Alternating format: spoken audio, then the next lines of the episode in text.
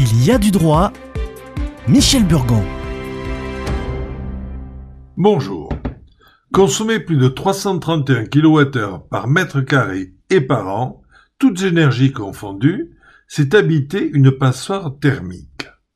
Quelques indices peuvent vous mettre la puce à l'oreille, mais seul un diagnostic répondant aux normes vous permettra de faire le point. Votre immeuble ou maison a été construit avant 75.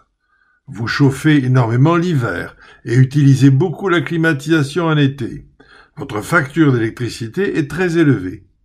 Si votre logement correspond à trois de ces affirmations, il est temps de faire appel à un diagnostiqueur pour évaluer le diagnostic de performance énergétique de votre bien, dit DPE. La France compte aujourd'hui 4 millions 8 de logements énergivores, autrement appelés passoires thermiques.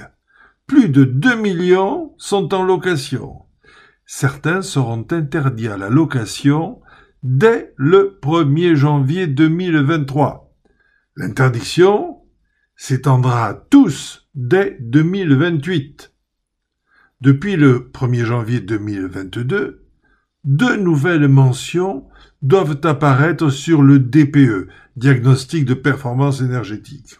Le montant des dépenses énergétiques annuelles est affiché sur le rapport de DPE. Et l'indication, comme sur vos frigos et machines à laver, du classement A, B, C, D, E, F ou G, avec la même signalétique de couleur. Les F ou les G sont des logements à consommation énergétique excessive. La loi impose qu'à compter du 1er janvier 2028, il soit ramené entre la classe A et la classe E. Cette évolution de la réglementation prépare le retrait des logements énergivores du marché locatif. Le gouvernement a publié un décret stipulant que les logements qui consomment plus de 450 kWh par mètre carré et par an, donc classés G, sont interdits à la location. À ce titre, seulement 4% de ces passoires thermiques sont concernés par le décret, soit 90 000 logements. Seulement, la loi prolonge cette interdiction aux logements classés G dès le 1er janvier 2025, aux logements classés F dès le 1er janvier 2028 et aux logements classés E dès le 1er janvier 2034. Si vous louez un tel bien, il faut entreprendre des travaux d'isolation pour rendre ce dernier éligible à la location. Le mieux est de rénover profondément pour que le DPE, diagnostic de performance énergétique, soit équivalent au minimum à la classe D, afin de pouvoir continuer à le louer au-delà de 2034.